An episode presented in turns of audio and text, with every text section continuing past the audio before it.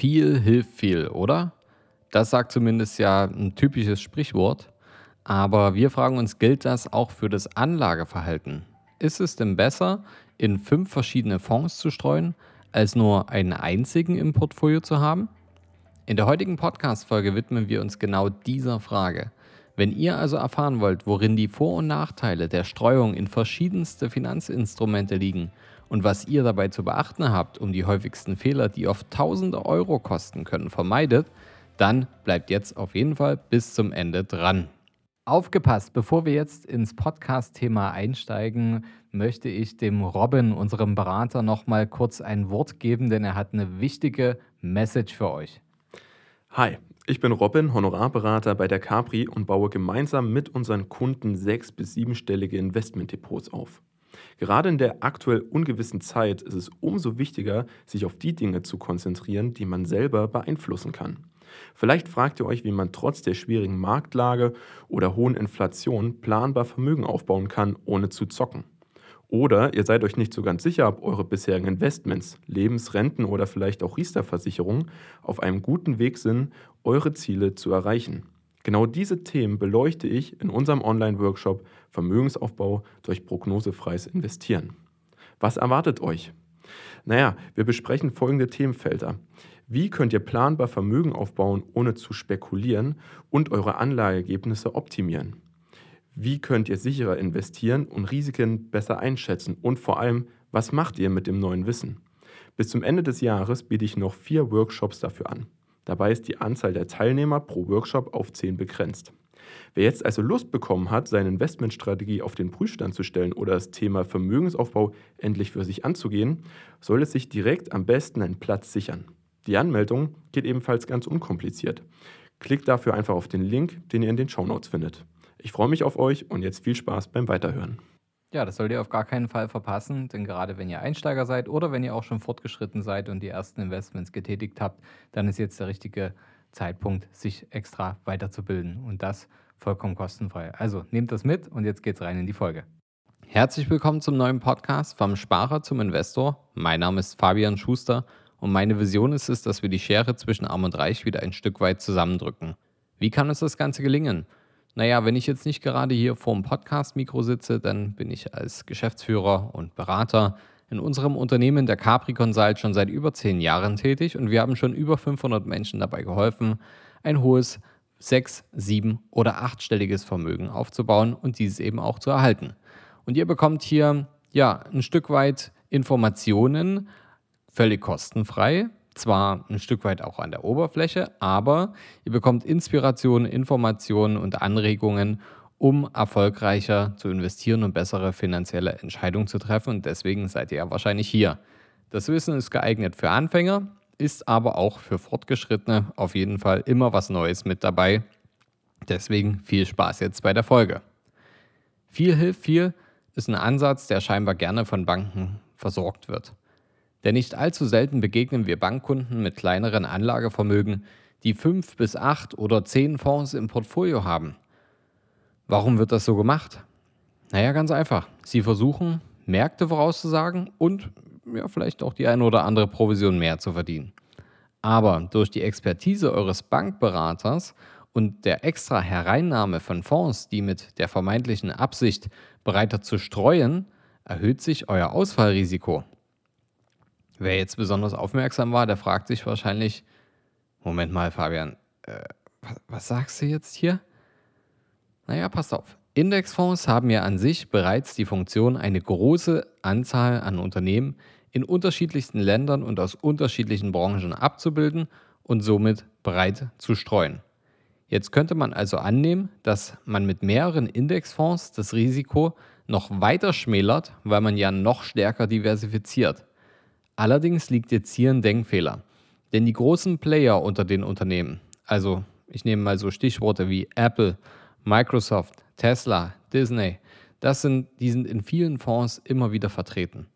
Abhängig davon, was ihr jetzt kauft, macht ihr euch also zu einem noch größeren Teil von diesen großen Unternehmen abhängig. Man kauft sich also nur Klumpenrisiken ein und erhöht durch diese aktives Übergewichten die Ausfallrisiken im eigenen Portfolio. Immer häufiger be begegnen wir Depots, wo Anleger sich ETFs selber rausgesucht haben, die breit streuen sollen und zusätzlich haben sie sich einen Index in einer gewissen Branche rausgesucht, um bewusst eine Überrendite zu erwirtschaften. Hier haben wir allerdings einen ähnlichen Effekt, wie es im vorhergehenden Szenario beschrieben ist. Man übergewichtet sein Portfolio mit einer Branche und erhöht automatisch auch das Risiko eines höheren Verlustes. Denn wenn es genau für diese Branche abwärts geht, dann geht es mit dem gesamten Portfolio abwärts. Da hilft das bisschen Diversifikation durch weitere ETFs unter Umständen auch nicht weiter. Es gibt natürlich auch noch die Möglichkeit, ganz genau darauf zu achten, dass es in den verschiedenen Fonds, die man hält, zu möglichst wenig Überschneidungen kommt, um ein Übergewicht zu vermeiden. Das ist aber leider auch keine so ideale Lösung, denn das geht schon in Richtung aktives Management. Das kostet auf jeden Fall deutlich mehr Zeit und vor allem, Leute, es kostet Geld.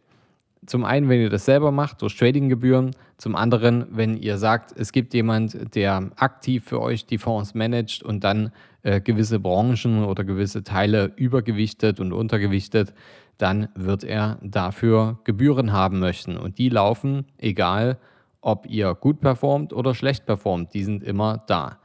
Also und außerdem kennt ihr das Sprichwort hin und her, macht Taschen leer. Unser klares Fazit lautet daher, viel hilft nicht immer viel, es kostet unnötig Zeit und erhöht nicht zwingend unsere zu erwartenden Renditen. Wir fragen uns einfach, warum überhaupt in mehrere Fonds investieren wollen. Ein kleiner Insider mal von unserer Beratung. Unsere Kunden, die sechs, sieben oder achtstellige Depotvolumen haben, die haben maximal vier Fonds in ihrem Depot, bestehend aus drei Aktienfonds und einem Anleihenfonds. Mehr braucht es nicht, um das ausgewogen darzustellen. Und macht euch mal bewusst, der MSCI World Index hat beispielsweise von 1970 bis 2021 durchschnittlich netto vor Kosten 8,4% jährliche Rendite erwirtschaftet. Das gilt es erstmal langfristig zu schlagen. Wie seht ihr denn das Ganze? Achtet ihr überhaupt auf eine gesunde Streuung oder seid ihr auch so übermotiviert und legt besonders viele Eier in einen Korb, obwohl einige ja vielleicht sogar die gleiche Farbe haben? Hinterlasst eure Gedanken gerne in einem Kommentar auf unserem Instagram oder auf unserem LinkedIn-Kanal. Wem es jetzt nicht ausreicht, weil vielleicht zu wenig Zeit ist oder weil es einfach schneller gehen soll und man höher hinaus möchte und nicht nur aus einem Euro zwei machen möchte und aus seinem Geld weiteres Vermögen bilden will, sondern wer über einen weiteren Hebel Vermögen bilden möchte, für den haben wir noch eine andere Möglichkeit, die ihr auf jeden Fall mal für euch in Anspruch nehmen solltet, beziehungsweise wenigstens mal prüfen solltet. Es ist nämlich immer möglich, auch über die eigene Kreditwürdigkeit in Investmentimmobilien zu investieren und da durch Fremdkapital sein Vermögen zu hebeln. Auch jetzt, auch in dieser Marktphase, auch wenn Stand 2022 im November die Zinsen über das Jahr hinweg schon stark gestiegen sind, ist es immer noch lukrativ und wahrscheinlich sogar lukrativer als je zuvor, weil man jetzt richtig gute Deals machen kann. Ihr kennt das vielleicht in der Krise, da entstehen die meisten Gewinner. Daher, naja, vielleicht muss man ab und zu mal ein bisschen umdenken, seine Gedanken sortieren und äh, das Geld in die Hand nehmen und etwas richtiger machen als alle anderen.